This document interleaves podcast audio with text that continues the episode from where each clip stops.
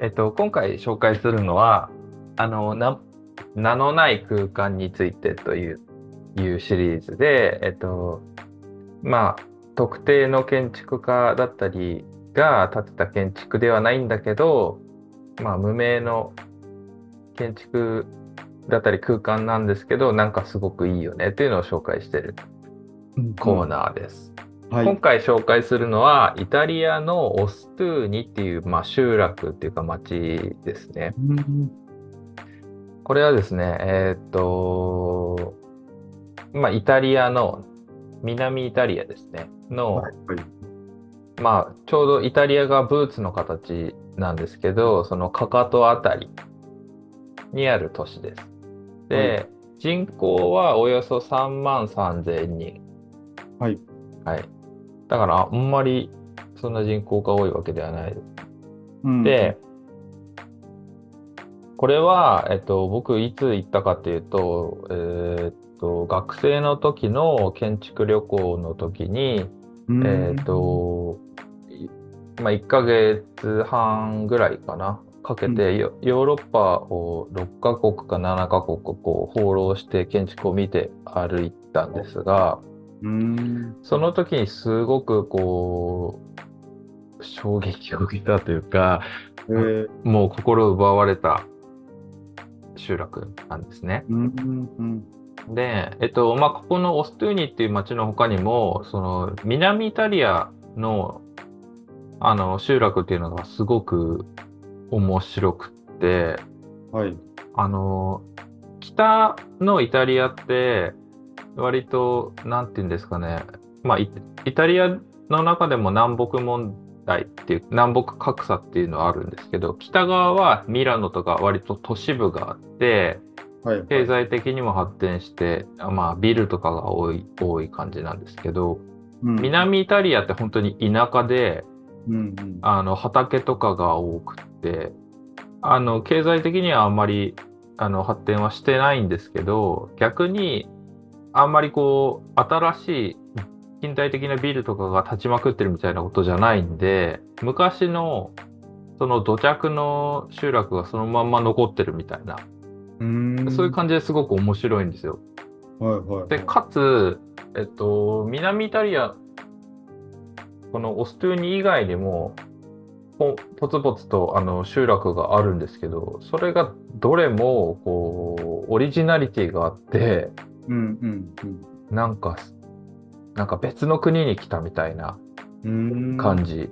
がしてすごく南イタリアを回るのがすごく刺激的だったんですけどその中で一番好きだった街が僕はこのオストゥーニっていうところ。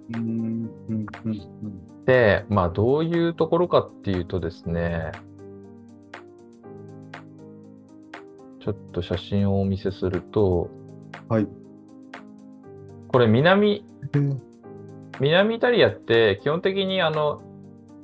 あの平原、平野がずっと続いてるんですよ。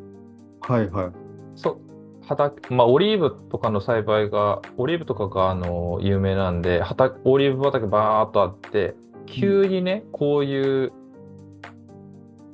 お城、要塞みたいなのが現れるんです。うん。もうだから外から見るだけでもすごいなっていう。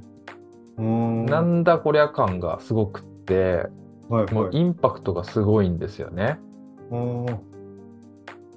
れってあれですか？一つ一つ家の集合体みたいな感じですか、はい、これこれがつながり合ってる。んですね。でつながり合ってて一つのこうなんかつながったお城みたいに見えてるんですよ。はいはいはい。で、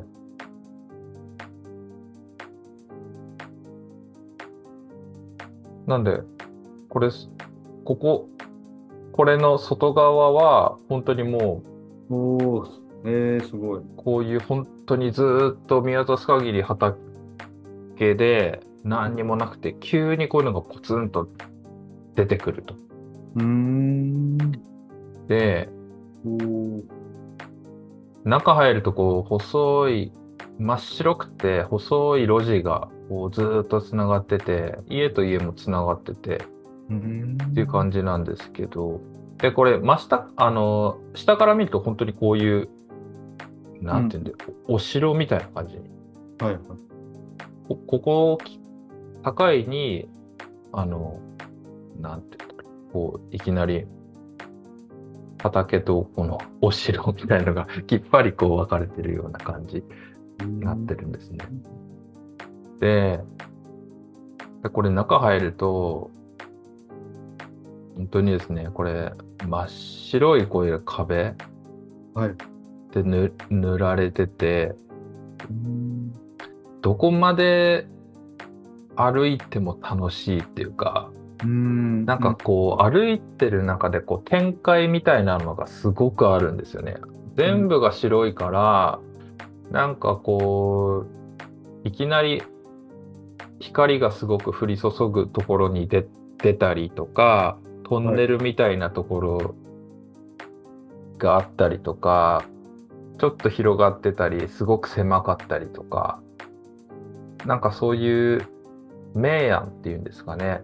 うんうんうん。こう歩いてる中でのこうドラマがすごくあってなんかうん歩くっていう体験がすごく楽しいうんなあって思ってこれ2日間ぐらいずっと歩いてた記憶があるんですけど、えー。この、この中に、うん。その、スーパーとか飲食店とか、うんみんなが、住人の方がこう、うん。利用するところ。もうある。ある。んですね。うん。でスーパーまあスーパーらしいスーパーはちょっと見かけなかったですけどちっちゃいそのものを売ってるうんうん。商店だったり、あの、バーっていうんですかね、あのはい。お茶、お酒飲むとことか、もあったり、あと、まあ普通に、ね、おう住宅みたいなものもあったりして、うんなんかすごく面白いんですよね。えで、ーこの、なんていうかこの、どこまでが、なんか木とかも、う植木とかも置いてあったり、なんか洗濯物も干してあったりするんですけど、なんかこう、なんか生活が路地にはみ出てきてる感じっていうか、なんか立ち話とかもしてるし、人が。うんうんなんかこう、すごく生活が見えたし、なんかすごく綺麗だったし、うんすなんかす、すごいいい暮らしだなと思って。うんなんかさっき、なんか路路地見てても、うん。一つないですよね。ごゴミ。一つ落ちてなさそうな。ああ、確かにその、誰かがなんか拾うのかな。確かにゴミはなかった気がする。うんうん。っていう、すごくい素敵な集落なんですけど、これちなみにですね、あの、あの、歴史的な、はい。あなんでこういう町になったかって一応説明しとくと、えっと、これ、14世紀にこの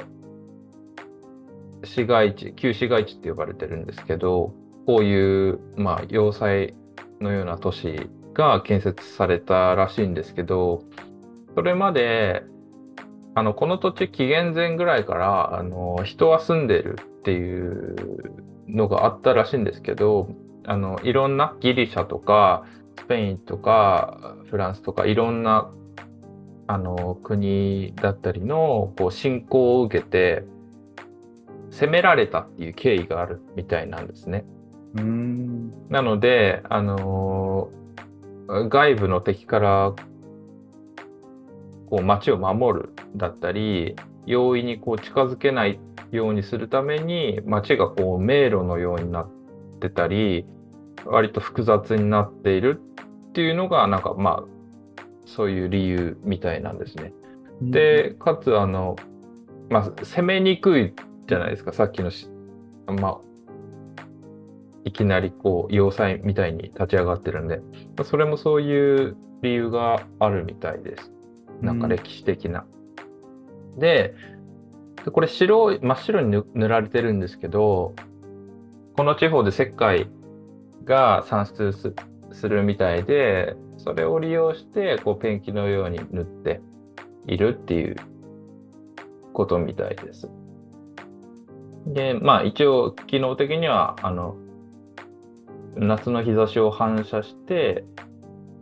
あの、暑くならないようにするとか、あと逆に路地の奥まで光を取り込むためとかいう説があるみたいですね。